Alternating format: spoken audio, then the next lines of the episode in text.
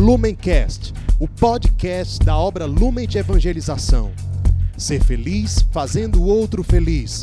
Acesse lumencerfeliz.com. Olá, meus irmãos. Hoje, dia 11 de janeiro, nós estamos reunidos em nome do Pai, do Filho e do Espírito Santo.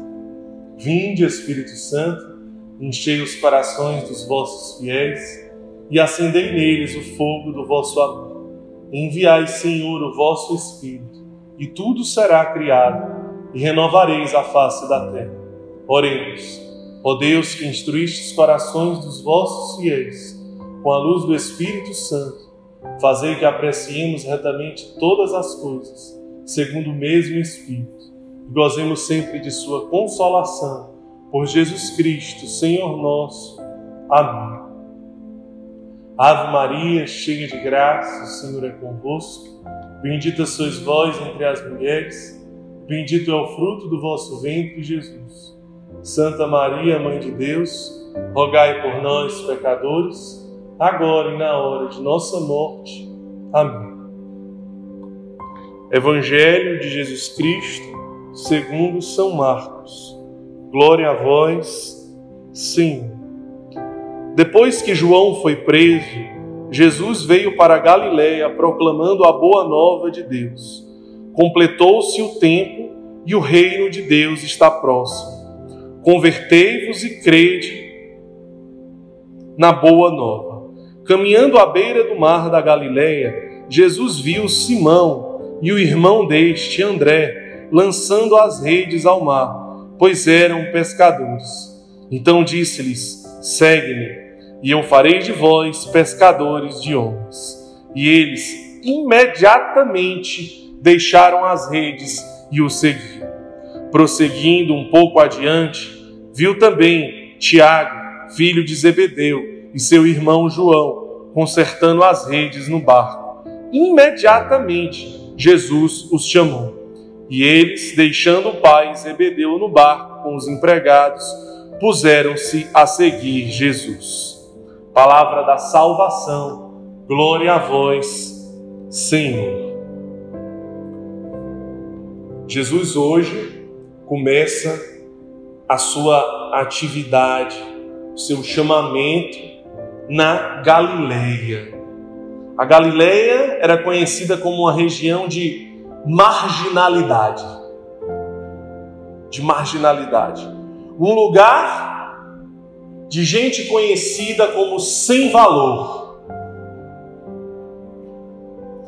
um lugar de gente conhecida como impura. É no meio dessa gente e a partir dessa gente que Jesus começa a anunciar o Evangelho. É a partir dessas pessoas que Jesus inicia o Evangelho. Fazendo um comparativo com os dias de hoje, aonde Jesus iniciaria a sua atividade. Quem seriam os apóstolos de Jesus hoje? Os grandes conhecedores, os grandes entendedores, Vamos refletir. Quem seria Pedro? Quem seriam os apóstolos? Quem seria André? Quem seria Tiago? Quem somos nós? Os mais simples ou os mais entendedores? Com quem Jesus se identificaria? Será que nós estamos naquele grupo dos quais Jesus se identificaria mais? Isso é algo muito importante para você refletir no dia de hoje. Depois, algo que fica muito claro e muito forte no Evangelho de hoje é como o chamado de Deus é direto e objetivo. Ele não chega e diz: Gostaria que você pensasse e daqui a alguns anos eu volto e venho escutar a sua resposta. Ele simplesmente conhece aqueles homens, lança um convite, chama e já é necessária uma resposta imediata. Veja que radicalidade do chamado de Deus e da necessidade de uma resposta imediata. Imagine só a gravidade da demora de uma resposta aí. Vejam as consequências que seria se Pedro tivesse dito: Vou pensar. Jesus precisava ir embora. Existia uma história que precisava acontecer. Não havia tempo. Vamos imaginar aí nessa casa de acolhimento que você está agora. Você que foi acolhido, você é um irmão acolhido. Jesus ele te chama a daqui a alguns meses ele vai te chamar para ser um monitor. Só que no seu livre-arbítrio, você vai optar em sair da casa para voltar para as ruas. Mas veja, Jesus ele tinha um plano e tinha um desígnio para você.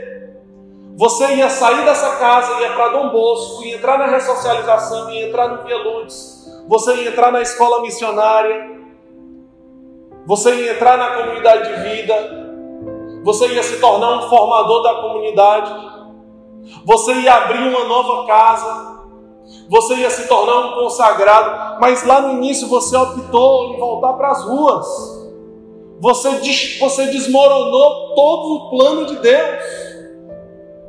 E agora, como é que faz para remendar tudo isso? Se Pedro naquele momento tivesse dito não,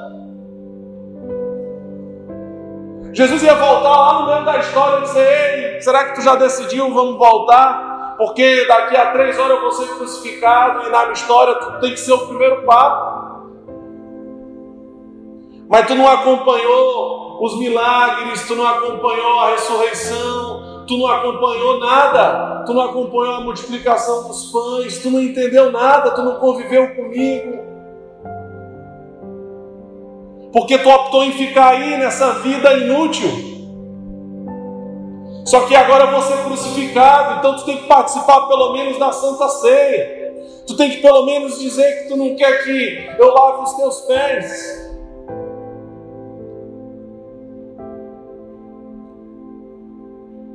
Você entende a gravidade e a seriedade da radicalidade da sua resposta?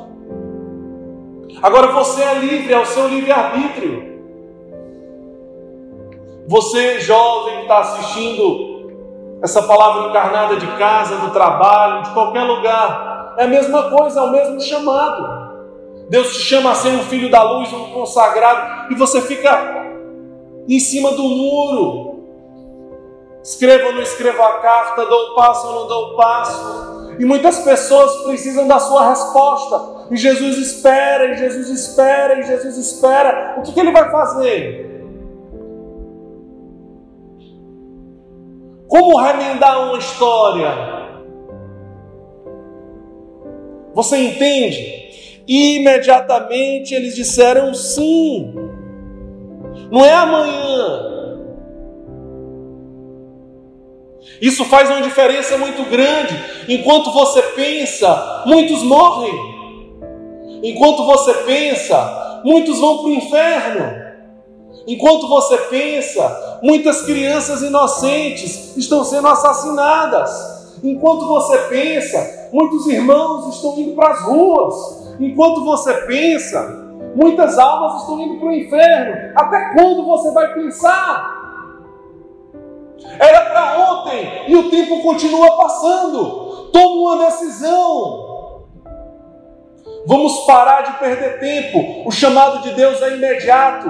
Não é para ontem, não é para amanhã, é para hoje, é para agora. Não há mais tempo.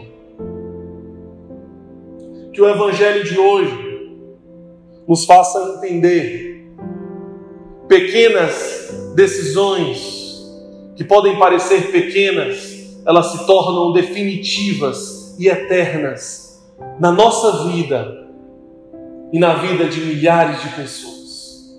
Que Deus nos abençoe, em nome do Pai, do Filho e do Espírito Santo. Amém.